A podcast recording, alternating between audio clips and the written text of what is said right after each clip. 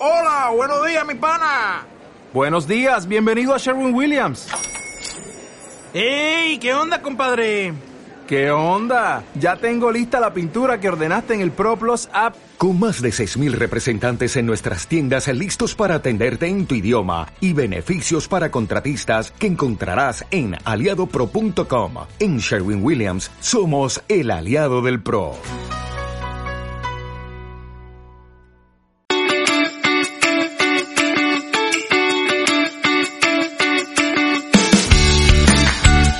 Bienvenida y bienvenido a Cuidarte, un espacio semanal para compartir inspiración e ideas sobre autocuidado. Soy Marta Reguero, periodista, profesora de yoga y meditación y coach personal. Ponte cómoda, ponte cómodo, que empezamos.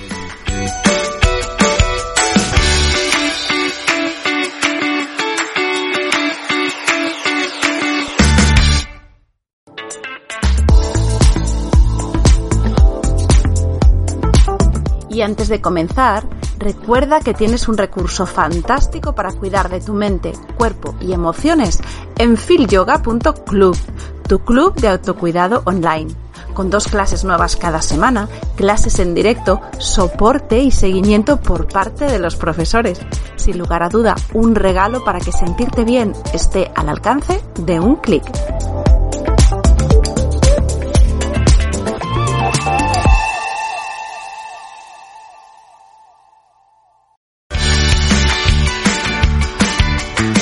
Hoy estoy acompañada de María Mijailova. Ella es coach de vida. Eh, su misión es ayudar a las personas a salir de bloqueos que les impiden llevar la vida que desean. Tiene una larga experiencia y formación en coaching y ella trabaja con sus clientes para ayudar a ayudarles a descubrir sus talentos y poder reinventarse. Es un proceso casi de aprendizaje de vida con el que María lo que consigue es que en ese momento en el que a veces nos estancamos podamos ir viendo un campo que se abre, posibilidades y todo eso pasa por el aprendizaje y el conocimiento sobre uno mismo. Ella tiene un curso estupendo que saca ahora en diciembre otra vez, una edición nueva, que se llama Self coaching Y vamos a hablar eh, con María de las heridas de la infancia, porque cuando queremos, cuando nos enfrentamos muchas veces a estos deseos de cambiar, de avanzar, a veces nos encontramos con que hay una vocecita interna que no siempre identificamos y parece que hay como un autoboicot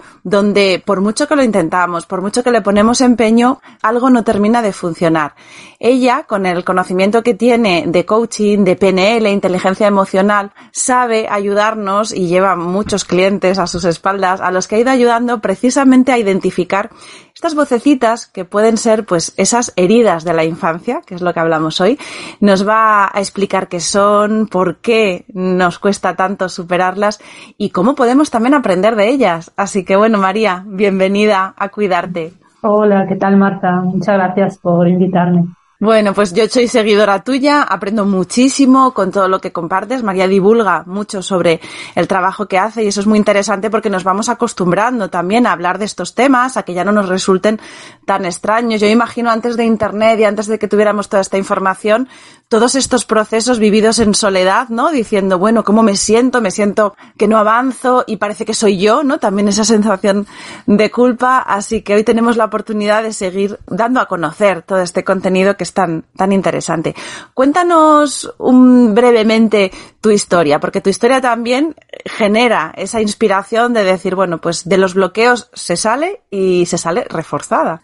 Sí, totalmente. De hecho, yo creo que los bloqueos que casi todos arrastramos tienen una utilidad, si queremos verlo, ¿no? Porque nos permiten lo que tú dices, crecer, superarnos. Yo, bueno, pues, eh, como ves, mi apellido es de origen ruso, armenio. Eh, vine aquí a España con 11 años con mis padres. Eh, fuimos refugiados políticos realmente, o sea, tuvimos ya que abandonar el país, abandonar un poco pues las costumbres, llegar aquí pues a España, yo no sabía nada de español, ahora hablo mucho mejor en español que en ruso, pero al principio incluso utilizaba el inglés, lo poquito que sabía, porque claro, no me podía relacionar. Y entonces, eh, esos acontecimientos también fui criada por mis abuelos, mis padres eran muy jóvenes, entonces de hecho empecé a convivir con mis padres cuando llegamos aquí a España Entonces, pues eh, fui esa persona desubicada, ¿no? O sea, ¿cuál es mi familia? ¿Cuál es mi hogar? ¿Cuál es mi idioma? Eh, cambiábamos muchísimo de casas cuando llegamos a España, de pisos, incluso estuvimos en un centro de refugiados, es decir, pasamos por pues, muchas adversidades, ¿no? Y eso hizo que, bueno, pues yo fui sintiéndome como la rara, por un lado la rara de la familia, porque además mis padres son músicos, eh, mis dos hermanas lo eran también, y yo pues parece que eh, no, no quería hacer música, era como diferente a ellos.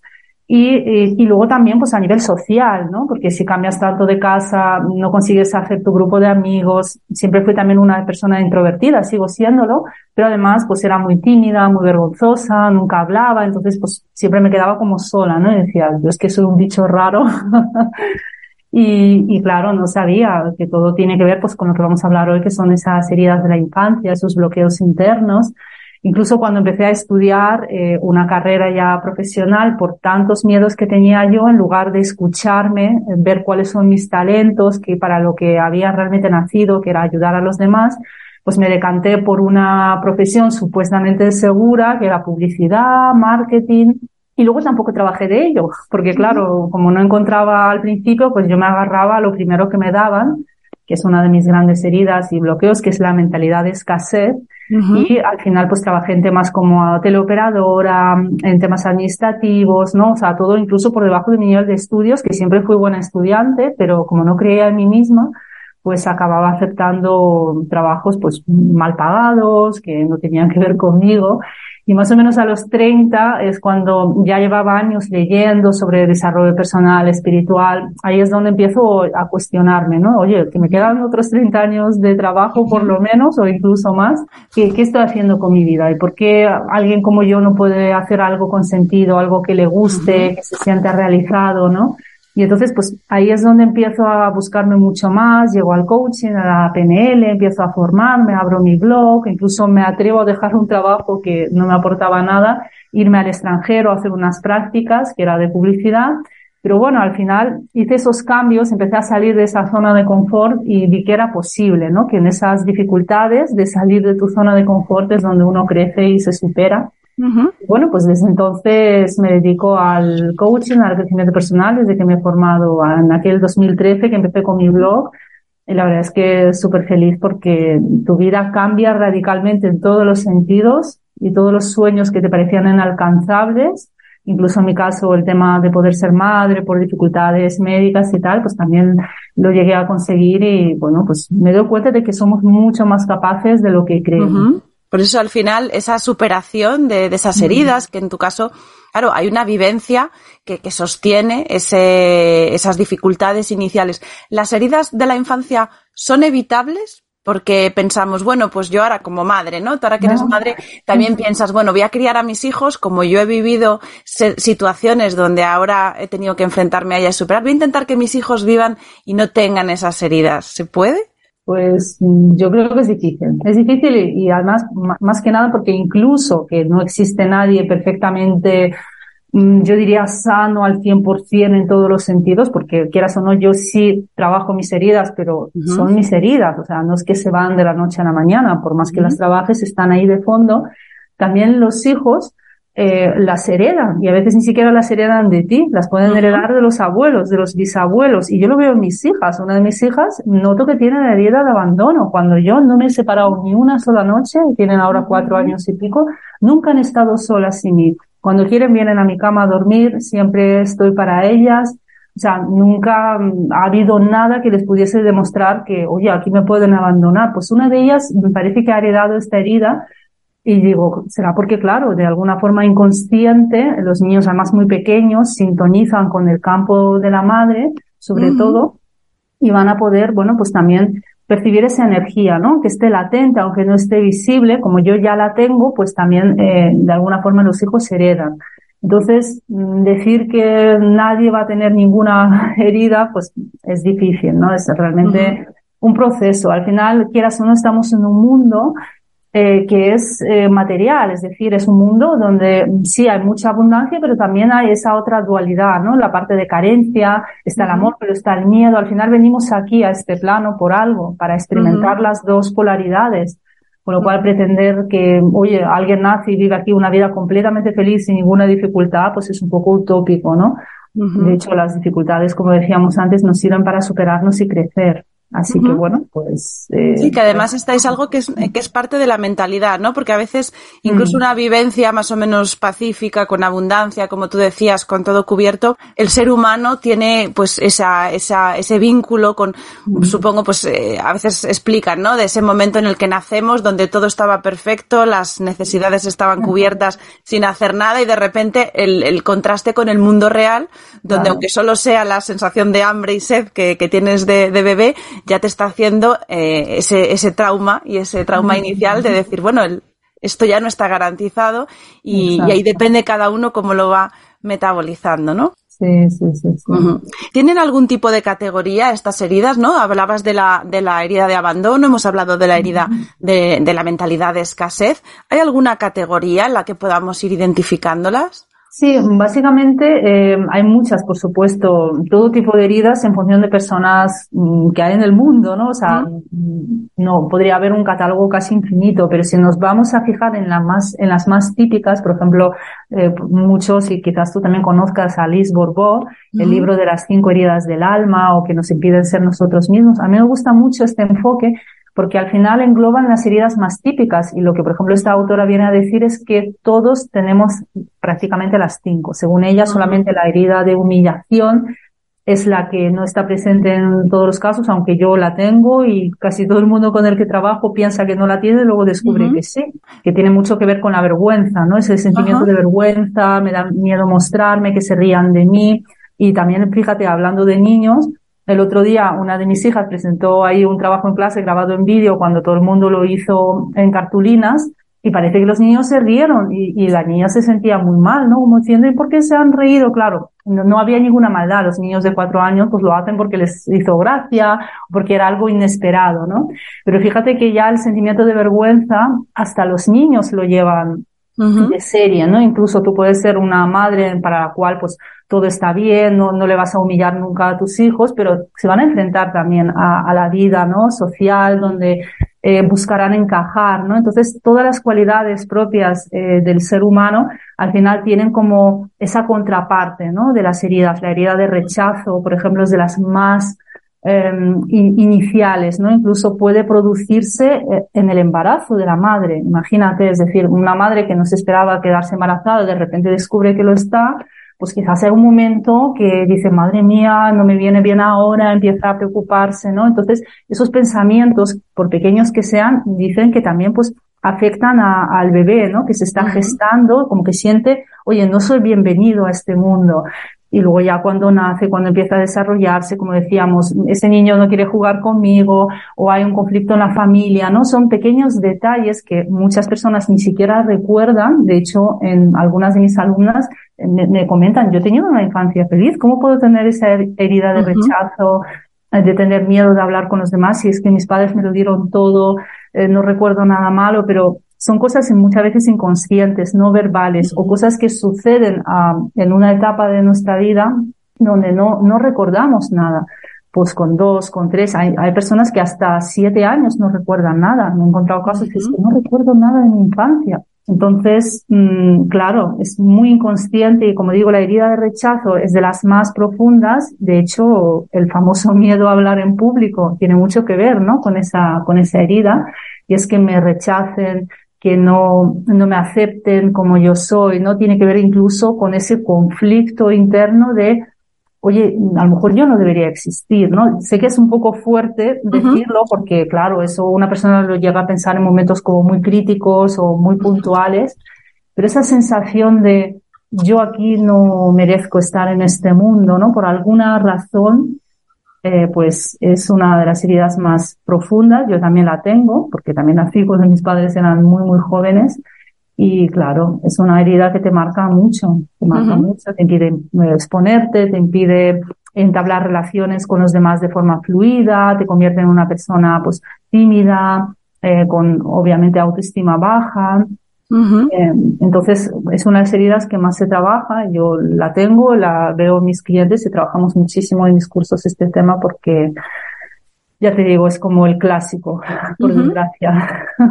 O sea, que es verdad, como, como comentas, ¿no? Puede ocurrir que, que, la propia persona que todavía no ha identificado esas heridas, claro, le suene fuerte a lo mejor la, el, el, reconocerlo, al ponerle palabras, ¿no? Parece que estamos como culpando a nuestros padres o a nuestro sistema de origen al decir, bueno, es que tengo una herida de abandono y claro, tienes una madre dedicada, ¿qué tal?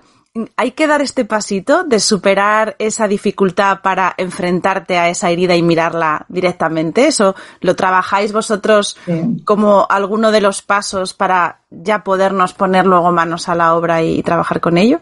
Claro, uno de los pasos, eh, hay muchos, ¿no? Pero uno, como tú bien has dicho, es reconocer esa herida y no te voy a decir honrarla porque claro, es como, jolín, es que es doloroso, sobre todo aquellas personas que sí recuerdan situaciones de rechazo por parte de los padres en la infancia. Pero aceptar, aceptar que esto fue así, que esto ha sucedido por alguna razón, quizás yo todavía no sepa cuál es esa razón, pero también es cierto que mmm, eh, escogemos antes incluso de nacer las familias a las que llegamos, ¿no? Las heridas que vamos a vivir, las experiencias. Entonces, de alguna forma, si tú partes de ese pensamiento de que no todo es al azar, ¿no? Oye, he nacido aquí, qué injusta es la vida, sino que yo de forma consciente, o ahora no me acuerdo, pero escogí esta familia para vivir esas experiencias, desde ese lugar ya no ves a tus padres como unos verdugos que vienen aquí a hacerte la vida imposible. Ellos probablemente tengan esas heridas también. Uh -huh. De hecho, por eso digo que vamos heredando, ¿no? Hasta que uno no empieza a trabajar en sí mismo, va a pasar esa herida muy fácilmente a las siguientes generaciones. Uh -huh. Pues claro, nuestros padres, por ejemplo, no tenían toda la información que tenemos ahora. Uh -huh. Eran personas que trabajaban mucho, que tenían unas vidas mucho más difíciles en principio, ¿no? Porque ahora está todo mucho más accesible, vivimos con más confort que antes, pero ellos no tenían esa oportunidad, ¿no? Entonces, es un tema muy profundo al final, eh, incluso espiritual, ¿no? Llegar a esa aceptación de tus heridas, de tu dolor, de los padres. Es un proceso bonito, aunque ya te digo, a veces un poco duro y uh -huh. difícil, ¿no? De, de, aceptar para tu ego. ¿Cómo que voy a aceptar a personas que creo que me han hecho daño? Uh -huh. Pero bueno, se puede hacer, se puede hacer. Sí, además has dicho una frase que me parece muy gráfica, ¿no? El decir, eh, yo no sé la razón, que queremos muchas veces entender, ¿no? Y es como, bueno, yo quiero entender y justificar esto y a lo mejor ahí llega el primer duelo, ¿no? De decir, bueno, es que tengo que soltar también el, mm. ese, ese apego a, a querer entenderlo porque a lo mejor no voy a entender por qué he sufrido ese abandono porque, claro, me imagino que esa trampa de la mente también de llevar a justificarlo, lo que hace es perpetuar la herida, ¿no? Porque si dices, bueno, es que yo soy un ser que tengo algo malo para que me abandonen, cuando entra en juego esa racionalidad, ¿no? Sí, sí, sí, totalmente. O sea, que la mente nos hace trampas también. Hombre, hombre, continuamente nos hace trampas, para eso está. O sea, nos protege para sobrevivir, pero al mismo tiempo su función no es que evolucionemos espiritualmente. Para uh -huh. eso está ya esa parte más de alma, de espíritu, una cosa más profunda, ¿no? Uh -huh. Más inmaterial. Pero claro, tenemos las dos y, y, tampoco es que el ego sea malo. O sea, ninguna de las dos uh -huh. es mejor que la otra, sino que en combinación nos permiten funcionar en este plano y a las dos hay que darle su espacio, su lugar, ver cuándo, sobre todo el ego, nos dificulta el crecimiento. Pero tampoco demonicemos el ego o la mente porque la, lo necesitamos aquí. Además decías eso, que luego es un proceso espiritual, claro, al final uh -huh. trasciendes un poco, te vas a enfrentar a, a, preguntas muy clave, ¿no? Y en, y en este proceso que, que vosotros hacéis con self-coaching, eh, al final, el, el nombre del, del, proceso ya lo dice, ¿no? Vamos a trabajar con nosotros mismos, acá al final somos nuestro coach de, claro. de, vida, ¿no? Que eso es una herramienta que te dura siempre. Yo a veces lo digo, siempre que hablo de coaching, me gusta mucho explicar que el coaching no te sirve solo para solucionar ese problema o esa situación que tú es la que llevas, ¿no? Esa es como la excusa para empezar. Pero luego tú lo que te llevas son herramientas que, que te cambian la vida, que, que empiezas a mirar con otras gafas la realidad. Exacto. Y luego hay mucha confusión con el coaching, ¿no? Porque es verdad que es un concepto como muy manido, ya muy utilizado, cualquiera se hace coach, ¿no? Está como de moda y hay gente que no lo utiliza, yo diría, éticamente. Pero sí que hay que decir que el coaching se puede utilizar, es una herramienta más. Es decir, puedes utilizarlo para objetivos del ego, pero también puedes utilizarlo para objetivos del alma. Puede ser muy espiritual. O sea, es como una herramienta más Mm, entonces tenemos esa creencia, ¿no? De que el coaching es objetivos, conseguir cosas, siempre mirando al futuro. Pero si tú ya posees esas herramientas, que son básicamente herramientas que se basan en el método socrático, hablamos de Sócrates, ¿no? De la Grecia clásica, hablamos de, de, bueno, pues cuestionarse, de filosofía, hablamos de reflexionar, hablamos de ir a lo profundo. Entonces, eh, claro, hay, lo bonito es que yo, por ejemplo, en mi caso, el coaching lo utilizo con ese enfoque mucho más espiritual de crecimiento, de trascender el ego, ir más allá, ir a la aceptación, ir al perdón, que es otro tema, como antes decíamos, ¿no? Pues perdonarse yo misma, ¿no? Por Mm, culparme de ser imperfecta o pensar que yo tengo la culpa de que me pasen esas cosas o que los demás tienen la culpa de que me pasen esas cosas. O sea que en el fondo mm, para mí es una herramienta muy potente el coaching junto con otras, PNL, como decíamos antes, inteligencia emocional, eh, visualizaciones. En mi curso trabajamos muchísimo con visualizar, con conectar con tu parte menos consciente, ¿no? Porque claro, la mente te va contando lo mismo de siempre, ¿no? A veces entras en ese bucle del que no puedes salir. Entonces, para romper con eso, visualizamos, conectamos con nuestra esencia. De hecho, la palabra self en inglés también tiene que ver con, con esa esencia, esa parte profunda. Con lo cual, pues no solo es coaching de uno mismo, sino coach de tu parte más esencial, tu parte más profunda, ¿no? Sí, porque efectivamente, como decíamos, la mente está ahí en su bucle y es más complicado eh, a lo mejor eh, entrar en este lugar tan además decíamos que a veces hay un componente inconsciente entonces a través de esa práctica más experiencial más del cuerpo es como al final conseguimos poquito a poco llegar. ¿cuánto tiempo nos puede llevar eh, descubrir esas heridas o trabajar con ellas me imagino que es un trabajo de por vida pero pero cuando te pones manos a la obra en un proceso así de aprendizaje ¿qué duración crees tú que puede pues es es, difícil. Descubrir es quizás la parte más, entre comillas, fácil, ¿no? Aunque es verdad que a veces hay resistencias de tu ego y dicen, no, no, no, yo no tengo eso, pero es verdad que en, uno o dos meses uno ya puede contactar con esas heridas y descubrir que las tiene. El trabajo, imposible ponerle una fecha porque hay heridas muy, como muy profundas que te van a llevar la vida entera, como tú has dicho, otras que son más superficiales y se las puedes superar mucho antes y luego también depende del trabajo que lleves tú, porque mm. hay gente ya eh, que llega a mis cursos eh, que está ya muy consciente, muy trabajada, que ha hecho formaciones, incluso hay coaches o psicólogas que ya mm, trabajan ¿no? en este campo, con lo cual, pues a lo mejor en unos meses ya empiezan a ver resultados.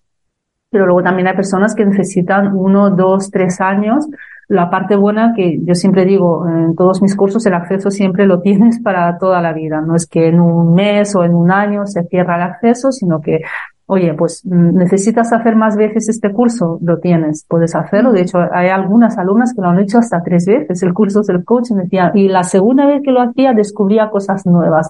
Y la tercera vez ya fue como un cambio mucho más profundo, ¿no?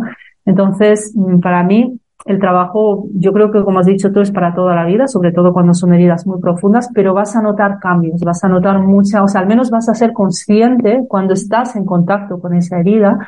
Por ejemplo, pues el miedo al rechazo, ¿no? Yo con esa herida, claro, no podía hablar en público, ya aquí estoy. Entonces, claro, sí, tengo esas creencias inconscientes, pero como ya sé que no es real, que no es más que esa herida la que me está hablando, me enfrento a ello y veo que no pasa nada, ¿no? Entonces también te vas demostrando a ti misma que puedes, que esa herida está ahí, pero tú puedes seguir haciendo tu vida normal. Y si tengo la herida de abandono y tengo miedo de que le pase algo a alguien cuando se va en coche a otra ciudad, conecto con mi ser, digo, mira, todo está bien, voy a confiar, esto es un miedo de mi pasado, ¿no? Como que ya sabes cómo relacionarte con esas heridas. Eso está bien, ese, ese apunte, porque claro, pensamos que a lo mejor el objetivo es que esas heridas desaparezcan. Parece, por lo que nos cuentas, que quizá el objetivo es integrarlas, ¿no? Decir, bueno, pues eh, está aquí, yo a lo mejor no, mi aspiración, si soy una persona con esa herida potente de, de abandono, a lo mejor siempre voy a tener ese miedo que desata una reacción eh, en mí, pero ahora ya he creado ese espacio donde lo veo y ya puedo tener un margen para elegir, ¿no? Tengo más libertad para saber qué hacer con ella. Totalmente, totalmente. Es lo que también dice esta autora, Liz Borbó, dice, la herida mm, no es que se vaya de tu vida, o sea, es como el que, pues yo que sé, se ha hecho una herida, un corte, pues le va a quedar una cicatriz. La cicatriz te va a recordar esa herida. Pero claro, tú puedes seguir pensando que me duele un montón o mirarlo y decir, vale, sé que de vez en cuando me puede doler, pero yo ahora tengo herramientas para llevar mucho mejor esa, esa parte, ¿no? Ese dolor de mi vida. Con el tiempo algunas se van, en mi caso algunas que no eran tan profundas, por ejemplo, la herida de traición no era de las más profundas en mí, entonces eh, empecé a confiar mucho más en la vida, en los demás, en mí misma, ¿no? Entonces ahora sí tengo esa herida prácticamente desaparecida, ¿no? Pero las que te digo son más profundas, que son sobre todo las de rechazo y abandono, y no solo en mi caso, en general, porque son heridas muy profundas. Un bebé que es rechazado o abandonado obviamente muere, con lo cual el miedo a la muerte pues está ahí, ¿no? La supervivencia. Entonces muchas personas tenemos esas dos heridas y podemos hacer la vida normal con ellas si tenemos herramientas y las vamos trabajando.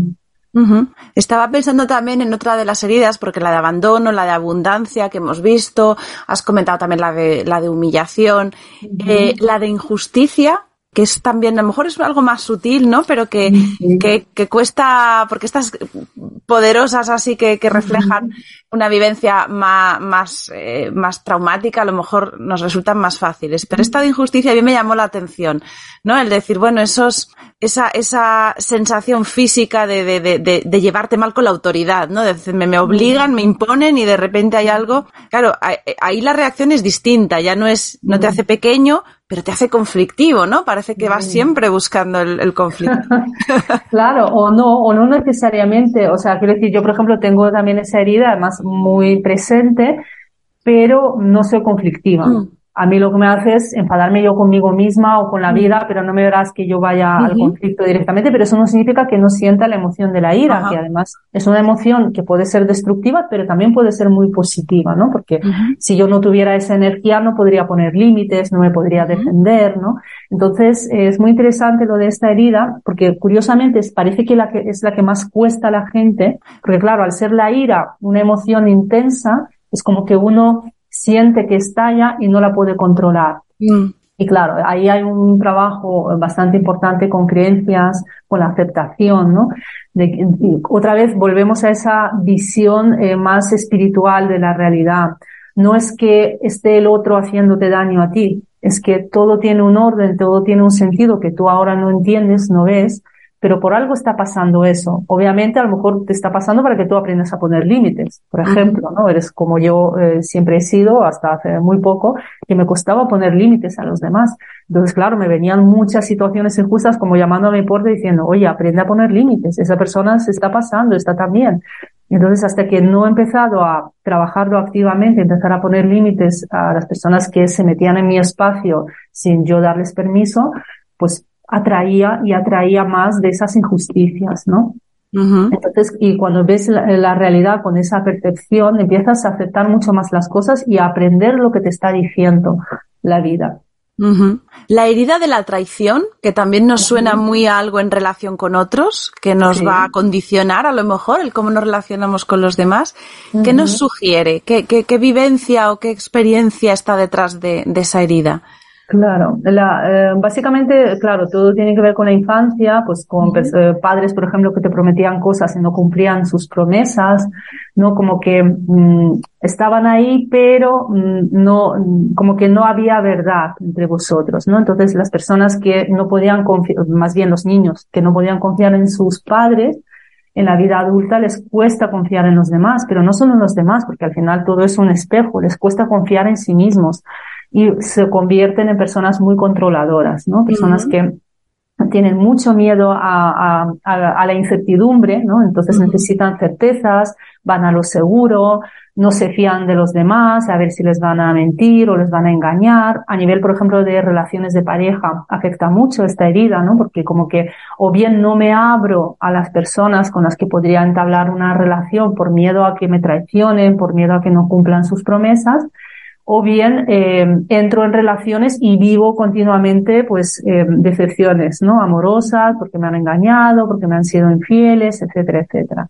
Entonces bueno pues es una herida en la cual buscamos necesitamos soltar el control aprender a confiar aprender a, a relacionarnos desde no sé qué va a pasar pero voy a darle la oportunidad o a esa persona o a mí misma de hacer algo mm, que me da miedo, ¿no? Tiene mucho que ver con el miedo de soltar el control. De hecho, yo, por ejemplo, con mi marido, cuando yo le conocí, tuve como esa prueba, ¿no? O me abro de verdad y confío, porque también a nivel personal mis relaciones eran desastrosas.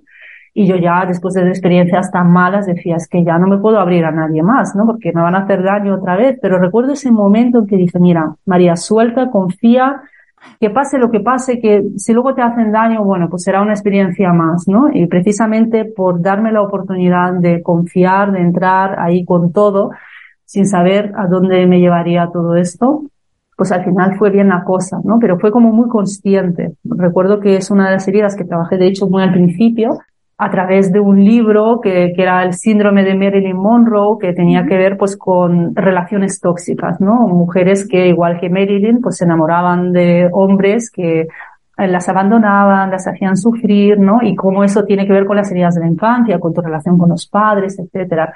Y justo después de leer este libro, empezar a poner en práctica todo lo que sugería, conocí pues a, a mi marido y recuerdo que fue gracias que a ese libro que al menos me di cuenta de cuál era mi error de ir como buscando el amor de mamá en una relación de pareja, lo cual es obviamente incorrecto, ¿no? Entonces fue como muy interesante ese momento de darme cuenta y por eso quizás fue de las heridas primeras que mm, se me fue desbloqueando, ¿no? Porque pues de las primeras que trabajé hace años y, y sinceramente pues sí, confiar en mí, en la vida y en los demás es lo mejor que puede pasarme, ¿no? Y creo que nos puede pasar a todos. Me estaba acordando una, una profesora mía de coaching, me acuerdo que nos decía una frase que me gustó mucho, que era elijo confiar. Entonces tenía un componente como decir, bueno, yo conscientemente estoy eligiendo esto. Entonces ya no es ya no tienes ese miedo de decir, bueno, es que a lo mejor me equivoco, es que a lo mejor quedo como tonta porque he sido muy ingenua. No, ya no eres ingenua, estás eligiendo. Entonces, como eliges, te empoderas de alguna forma, ¿no? De decir, bueno, estoy poniendo el foco en, en que estoy abriendo unas posibilidades con esta opción, ¿no? Con esta elección. Así que está, es muy gráfico justo ese, ese ejemplo. Y me gusta también esto que has dicho ahora de, de, que la herida se desbloquea, porque claro, es cierto, la expectativa a lo mejor no es que la herida desaparezca, como yo decía al principio, ¿no? Que podemos esperar, sino sentir que, que ya no es un impedimento, que ya no es una barrera entre ti y ese objetivo que me imagino que cuando das estos pasos y esas heridas se van desbloqueando y ya tienen luz, ya sabes que están ahí, empiezas a aprender a lidiar con ellas, ¿qué es lo que cambia? De repente la realidad parece otra, ¿no? Parece que, hay más posibilidades, que se abre un, un, mundo distinto. Claro, pues cambia muchísimo. La primera que cambia eres tú. Es decir, tú ya no ves el mundo como esas barreras, ¿no? Es que esto es imposible, esto no es para mí, las típicas excusas, esto es ya muy tarde para alguien como yo, no voy a ser capaz, la gente no lo va a entender, ¿no? Todo eso que nos contamos de forma continua y que nos impide avanzar, pues de repente no nos lo creemos, decimos, oye, pues hay una posibilidad aquí, a lo mejor yo puedo, imagínate, no sé, reinventarme cambiar de trabajo, a lo mejor yo puedo salir de esa relación que me hace infeliz o al revés, entrar en una relación que me da mucho miedo. A lo mejor yo puedo, no sé, cambiarme de ciudad, irme a otro lado. Es decir, esas cosas que a priori nos parecen como, ay, lejanas, imposibles, de repente las ves como aquí y ahora, ¿no? Empiezas a dar pasitos, eh, empiezas a permitirte, ¿no? Una de las cosas que eh, más nos cuesta, sobre todo cuando empezamos en desarrollo personal, es permitirnos, sentir que merecemos las cosas buenas de la vida. Yo es que tenía todo el paz, ¿no? No merezco relaciones buenas, tener dinero, tener una pareja, un trabajo que me guste, eh, tenía pues pocos ahorros, miraba los céntimos, compraba lo más barato, vivía con mucha, mucha escasez, ¿no? Y cuando empiezas a permitirte ir más allá, te das cuenta como que el mundo es abundante, el mundo se abre a ti porque tú confías, lo que tú acabas de decir, ¿no? Elijo confiar y doy pasitos y veo que efectivamente habrá algunos pasos que, bueno, pues no era por aquí, venga, pues a un lado, vamos a, a dar otro pasito en otra dirección es, como que el mundo se cae en esas barreras que son mentales, que son las que tú misma te habías puesto. Por eso hacer este proceso de, encontrarse con las heridas, que me imagino que puede asustar también, ¿no? Porque, claro, vas a abrir ahí una serie de capas profundas que muchas mm. veces también generan seguridad, ¿no? Porque hasta lo malo conocido, como decimos, lo malo conocido a veces es mejor de lo que tenemos por conocer. Y entonces, bueno, pues uno va por la vida con esa tendencia que ya conoce, sobre todo cuando esto te pilla ya, pues eso, en mitad de tu 30, 40, estás ahí, en un momento donde crees que has dado ya pasos para consolidar cosas y te ves en la casilla de salida otra vez diciendo, y ahora tengo que definir mi personalidad otra vez o empezar de cero? ¿Cuáles son los, los miedos o esos obstáculos o incluso pereza que nos puede dar para empezar un trabajo como este? Claro, pues eh, un poco lo que tú has dicho, ¿no? La, la identidad, porque mm. ¿qué es la identidad? Es lo que yo creo que soy, son mis creencias, son mis valores, aunque yo no, no sea consciente de cuáles son esas creencias, cuáles son esos valores, es como que yo he construido una coraza, una máscara, ¿no? Al final, pues la personalidad son máscaras que nos ponemos para sobrevivir y si de repente veo que esa máscara que he llevado tantos años ya no funciona o empieza a resquebrajarse, de alguna forma me asusta, ¿no? El perderme a mí misma, es como perder a mi ego, perder mi identidad, pero cuando uno se permite ese paso y dice, yo no soy mi ego, claro, llegar a ese yo no soy mi ego, por eso es tan importante esa parte espiritual. Si no, te quedas ahí, por eso mucha gente nunca va a cambiar, porque se sienten tan identificados con quién soy, con lo que he creído, lo que me han contado, es como que de repente se me rompe mi mundo y entonces, ¿quién soy? ¿Y, a qué me agarro? ¿No? Entonces, como no se pueden agarrar a algo más allá de uno mismo, que es ese crecimiento espiritual, pues se sienten en crisis y pueden tener pues depresiones, pueden tener mm, adicciones, ¿no? Para escapar de ese dolor. Porque es que, claro, duele darte cuenta que todo lo que has creído quién eras no es real. Duele mucho, ¿no? Es como, ¿qué pasa? Salvo que seas alguien que esté continuamente cambiando, ¿no? Entonces, quizás las personas que somos ya más flexibles en ese sentido, entiendo que tanto tú como yo, como personas que nos están oyendo, pues son personas que han tenido varias crisis ya, las ven como algo normal, van cambiando, van experimentando, ¿no? Pero gente con mentalidad más rígida, más tradicional, les cuesta muchísimo soltar todo eso para descubrir algo más. Entonces, eso pues, es, es positivo hacer este recorrido acompañado, ¿no? Porque claro, nos ponemos, pues como decíamos antes, en la época en la que estamos viviendo hay información de todo, podemos leer los libros, podemos aprender en teoría, incluso hacer prácticas, pero claro, llega este momento en el que se caen esas máscaras, que son los recursos que tenemos para combatir la herida desde el ego, ¿no? Y entonces nos vamos a enfrentar a, eso en, desnudo y sin ese recurso que nos daba seguridad y nos quedamos un poco en ese lugar de incertidumbre que cuesta transitar sin ayuda, ¿no? Por lo menos sin apoyo. Vosotros trabajáis también en grupo, tenéis grupos para que las personas que están haciendo este recorrido no se sientan solas en esos momentos. ¿Qué fuerza tiene aquí la comunidad para poder realizar este viaje? Pues muchísima fuerza. Eh, y fíjate que yo como tenía la herida de rechazo, abandono, claro, para mí los grupos siempre me costaron mucho. Pero justo cuando creé self-coaching en 2016, que ya van unos cuantos años, eh, no, no estaba planteado para hacerlo en grupo, pero sí había un grupillo en Facebook, ¿no? Por, por dudas y tal. Y poco a poco, de forma natural, eh, como que surgió la necesidad de crear un grupo, pues como en Zoom, donde nos podemos conectar con las caras, podernos ver, ¿no? Al principio eran grupos más de diálogo, ¿no? Pues de compartir cada uno, hasta que ya me di cuenta que, oye, aquí mm, hay mucho potencial. Es decir, si además esas sesiones grupales se llevan con un fin. Eh, siempre hacemos alguna meditación, visualización. Por supuesto, hacemos coaching en directo con personas que vienen y te cuentan su situación, sus miedos, sus heridas, ¿no? Entonces, al ver los demás cómo se trabaja con uno, se sienten reflejados, porque al final todos somos espejos y por alguna razón acabamos en un mismo grupo, ¿no? Entonces, al ver cómo esa persona tiene una herida parecida a la mía y, incluso veo que la está superando o ya la ha superado, como que a mí me da fuerza para pensar que yo también puedo.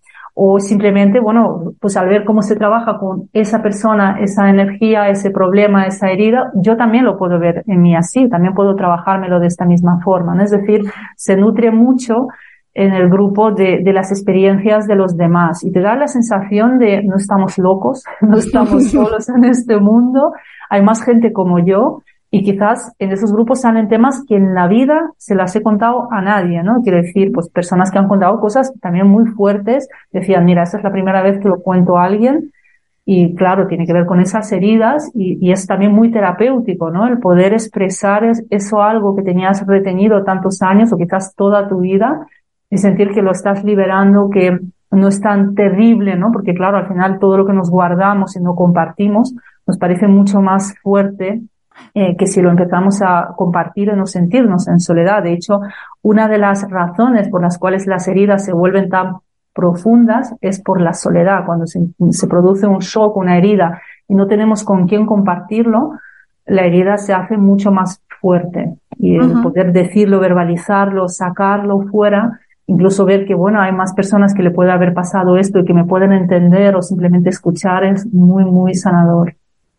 Sí, es verdad, hay emociones. A mí me viene mucho a la mente una imagen de, de un lugar sombrío donde el mo parece que sale, ¿no? dices, parece que hay determinados lugares, determinadas emociones que cuando les da la oscuridad y no hay luz, proliferan, ¿no? Ese miedo, esa culpa que está ahí y en el momento que le da el sol, que hay iluminación y tal, desaparece, ¿no? Y María, tú eres mentora de, de, coaches, de personas que, que, se están, que también se, se, dedican a ayudar a otros y que, y que trabajan con, con estas herramientas. Para una persona, un profesional, sea coach o sea alguna otra profesión de ayuda, puede ser, pues, por ejemplo, mis compañeros profesores de yoga, determinadas profesiones relacionadas con, con el bienestar de otros, hacer este trabajo personal de descubrir tus propias heridas te puede acercar un poquito más a entender al otro y a estar más al servicio de esa persona? Claro, de hecho, yo creo que cualquier profesional de la ayuda, sea terapia, coaching, yoga, etcétera, tiene que vivir en primera persona todo esto. Es decir, mm, es muy difícil hablar de algo que tú nunca has vivido. De hecho, claro, yo no he vivido todas las experiencias traumáticas de la vida, con lo cual no podría ayudar a todo el mundo.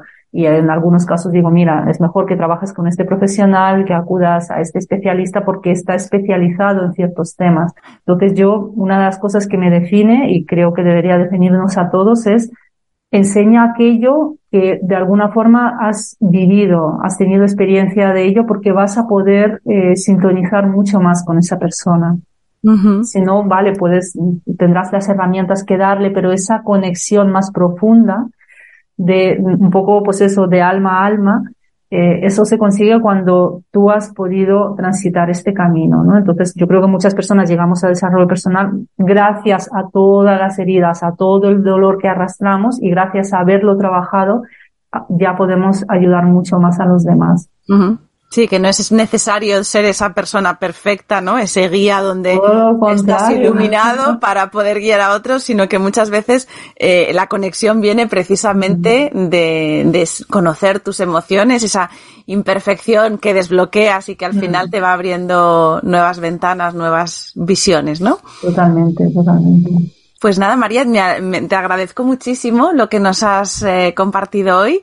Nosotros vamos a dejar por aquí los enlaces para que puedan encontrarte. Bueno, es muy fácil, es mariamijailova.com y allí tienen el acceso a, tus cursos, a este de self-coaching que yo os insisto sobre él porque es verdad que lo haces una vez al año o, cuántas Realmente se puede entrar en ah. cualquier momento en este curso. Es como entras y ya te unes a la Vale, o sea que tú te puedes ir uniendo, vale, porque tenía esa presión de que digo, a ver si pillamos que esté todavía. Pero en, diciembre, en diciembre ¿Sí? que es verdad que abrimos como una edición especial porque antes de entrar al curso hay un training, como un entrenamiento de una semana que además es gratuito, es muy bonito y hablamos precisamente de la espiritualidad, las leyes universales, del Kibalión cómo esta parte espiritual se une a la parte más pragmática eh, que es el coaching. Entonces es súper bonito, incluso trabajamos con el niño interior, que hay una visualización que encanta a la gente, muy, muy profunda para ir trabajando ya esas heridas.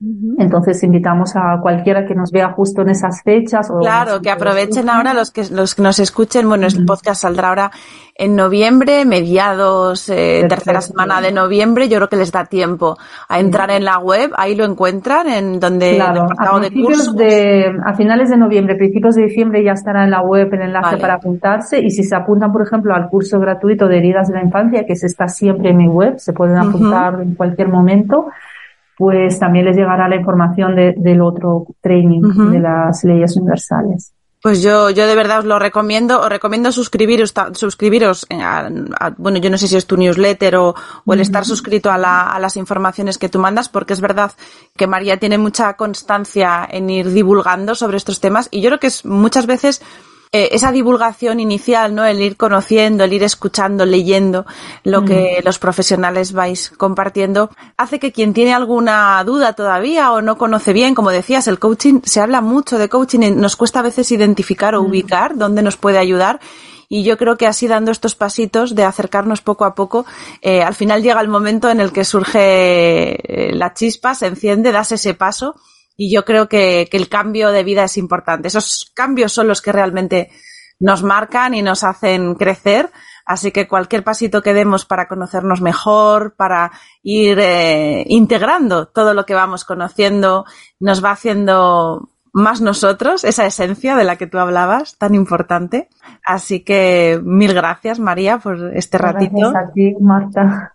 Y a los oyentes de Cuidarte, pues nada, como siempre os digo, cada jueves tenemos la oportunidad de aprender sobre algo nuevo que nos acerque más a ese autocuidado al que aspiramos sin estrés, con mucha amabilidad y también con mucha ilusión por ser nuestra mejor versión. Así que os espero el jueves que viene. Muchas gracias y como siempre os digo, Cuidaros mucho. Y hasta aquí el episodio de esta semana. Si quieres profundizar en estos temas, sabes que puedes suscribirte gratuitamente a mi lista de correo para que podamos estar en contacto y compartir mucho más. Tienes el enlace en las notas de este episodio.